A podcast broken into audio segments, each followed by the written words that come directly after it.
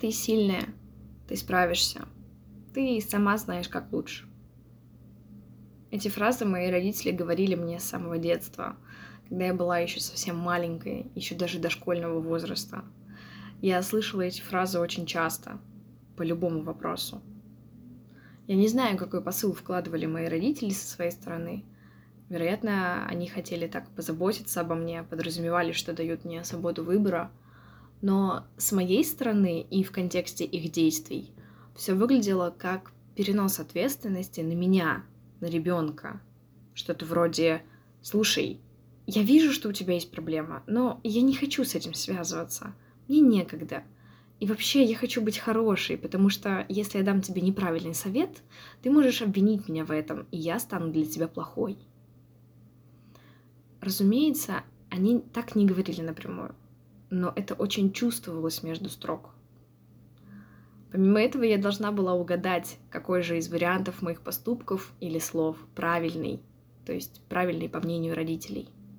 Потому что когда я делала не так, как было у них в голове, со мной был серьезный разговор. Когда я приходила к ним за советом или утешением, а они встречали меня фразами «ты сильная, ты справишься», это шло в разрез с моим состоянием. Обычно я была крайне угнетена или, по крайней мере, расстроена.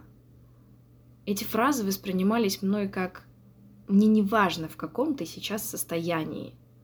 Есть у тебя силы и желания или нет, просто стань сильной и сумей справиться с ситуацией, потому что я так сказала». Это повлияло на мой характер и выбор способа решения жизненных ситуаций. Мне всегда сложные задачи и проблемы давались гораздо легче, чем простые. Благодаря тому, что я собиралась силами и через «не могу» и «не хочу» шла к цели. К сожалению, у этого способа решения есть последствия. Во-первых, невероятно сильное и долгое выгорание вследствие абсолютного истощения – как эмоционального, так и физического. Во-вторых, отсутствие интереса к тем делам или занятиям, которым не нужно прикладывать титанических усилий. Эти незначительные мимолетные фразы могут восприниматься людьми по-разному. Кого-то это действительно замотивирует, кому-то будет все равно. В моем случае это привело меня к длительному восстановлению, пересмотру жизненных ценностей и изменению взгляда на решение многих проблем.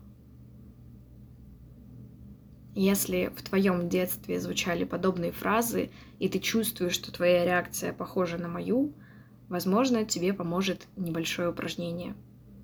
Это упражнение направлено на поддержку самого себя в сложной ситуации или в той, где необходимо принять какое-то решение, сделать выбор – но если ты чувствуешь, что тебе сложно справиться с этим самостоятельно, я рекомендую запросить помощь психолога.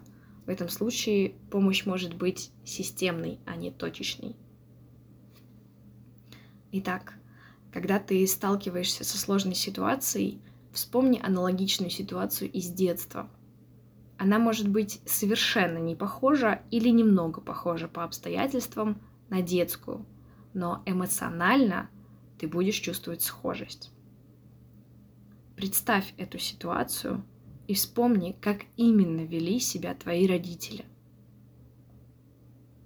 Какие говорили слова, какой был тон, какие были жесты, если они были, какая у них была реакция.